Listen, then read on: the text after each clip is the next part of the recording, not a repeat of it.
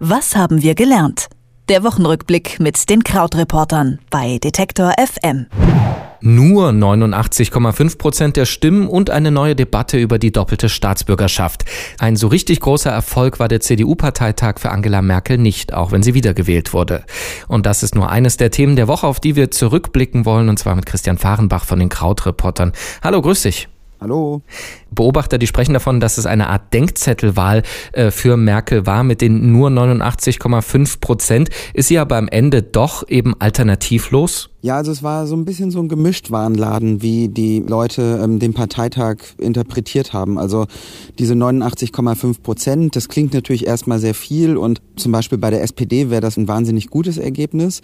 Aber Fakt ist, für Merkel ist es halt das schlechteste oder das zweitschlechteste Ergebnis in 16 Jahren. Ja, aber letzten Endes natürlich ist sie alternativlos. Es gab dann andere im Vorstand, die auch noch schlechtere Ergebnisse hatten, also zum Beispiel Ursula von der Leyen.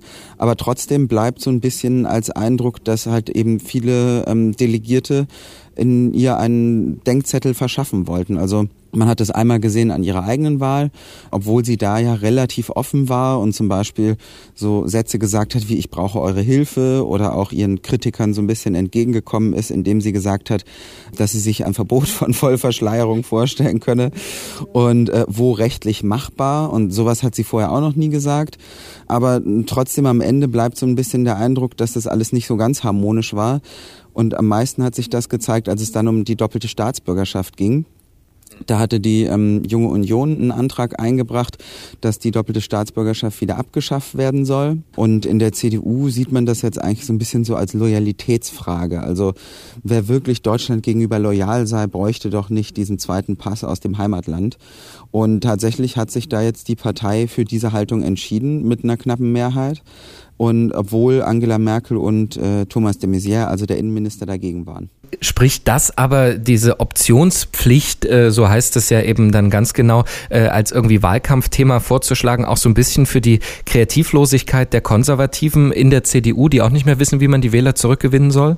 Ja, also es ist alles so ein bisschen so ein Kampf um die Wähler, natürlich die zur AfD gegangen sind oder vielleicht ins Nichtwählerlager gegangen sind. Man versucht eher den Leuten zu gefallen, die man vielleicht in der Flüchtlingskrise verloren hat, anstatt denjenigen Angebote zu machen, die man ähm, neu dazugewonnen hat in der Flüchtlingskrise. Es ist ja tatsächlich so, dass viele frühere Wähler der Mitte oder vielleicht sogar der Linken sich durch Angela Merkels offene Haltung ja eigentlich auch zum ersten Mal mit der CDU beschäftigt haben, aber für die wird eigentlich im Moment keine Politik gemacht. Dann blicken wir in ein anderes Land, in dem äh, die politischen Probleme von Angela Merkel äh, ja ähm, für Erheiterung sorgen würden. In Italien äh, hat man innerhalb von 30 Jahren 22 Regierungen verheizt. Jetzt eben die nächste, Matteo Renzi, ist als Konsequenz aus seiner Niederlage beim Referendum am Sonntag zurückgetreten. Gibt es eigentlich noch eine Hoffnung, dass Italien eine stabile Regierung bekommt? Ja, man muss sich das irgendwie, glaube ich, anders vorstellen als Deutschland. Also das ist ja tatsächlich seit dem Zweiten Weltkrieg schon so. Wir hatten jetzt einfach mal diese ähm, seit den letzten 30 Jahren ausgezählt, aber äh, vorher war ja die Frequenz da auch schon sehr hoch. Das ist dann dort tatsächlich einfach so. Jetzt in dem Fall war es äh, eben ja, dass Renzi sein politisches Schicksal an dieses Verfassungsreferendum geknüpft hatte, was eigentlich auch von vielen Beobachtern mit so ein bisschen einem Fragezeichen wahrgenommen wurde. Denn bei diesem Verfassungsreferendum ging es eigentlich darum, wie viel Macht der Senat in Italien hat. Also das ist so vergleichbar ungefähr mit unserem Bundesrat. Rat. Dieser Senat sollte weniger Rechte bekommen. Es sollte möglich sein, halt äh, Gesetze leichter und schneller im Repräsentantenhaus, also im Parlament, quasi unser Bundestag, durchzusetzen. Und an sowas eher verfahrens- und ablauforientiertes hat Renzi aber eben dann seine eigene Zukunft geknüpft und weil da eben viele Leute ihm eine Art Denkzettel geben wollten, musste er dann jetzt gehen. Also es wurde dann noch das Finanzgesetz für nächstes Jahr durchgewunken und danach ist er ähm, abgetreten. Mhm. Und was in so einem Land mit äh, viel Gepäck immer mal ein Problem ist, ist natürlich Arbeitslosigkeit. Und mit Menschen, äh, die mit diesem Problem umgehen müssen, gab es eine Studie diese Woche äh, von der Weltbank. Äh, David Evans und Anna Popova, die haben da, äh, die ist von der Stanford University, eine, eine Studie gemacht, wie eben diese Menschen, die keinen Job haben, ihr Geld ausgeben.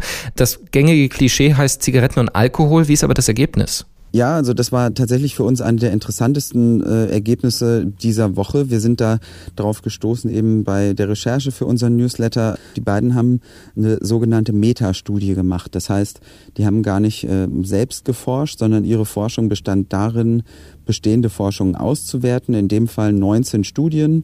Und sie sind darauf gekommen, in keiner einzigen dieser 19 Studien gibt es einen Zusammenhang davon, dass bei höheren Sozialleistungen auch der Umsatz ähm, und der Konsum von Alkohol und Zigaretten steigt. Die haben sich das so erklärt, dass eben so eine Barunterstützung häufig eben geknüpft wird an äh, bestimmte Zwecke. Also zum Beispiel, dass gesagt wird, dass das für einen Bildungsgutschein da ist und dass die Menschen dann das tatsächlich auch nur für diese Zwecke benutzen. Und zum anderen eben auch, dass das häufig an Frauen ausgezahlt wird und in vielen Ländern es einfach so ist, dass Frauen mit Geld, was sie bekommen, häufiger besser umgehen, weil sie es eben direkt zum Beispiel in ein Konto einzahlen, was äh, für die Bildung von Kindern ist oder eben davon die Verhältnisse der Familie zu verbessern. Aber trotzdem ähm, unterm Strich eben einfach interessant an dieser Dauerwahrnehmung, ja, die geben das nur für äh, Bier und Zigaretten aus, ist eben nichts dran. Also Sozialleistungen führen nicht immer zu mehr Drogenkonsum, welcher Art auch immer. In Italien führt kein Weg zu einer stabilen Regierung und in Deutschland kein Weg an Angela Merkel vorbei. Das waren die Themen der Woche mit Christian Fahrenbach von den Krautreportern. Vielen Dank. Ja, das war's. Bis dann. Tschüss. Was haben wir gelernt? Der Wochenrückblick mit den Krautreportern bei Detektor FM.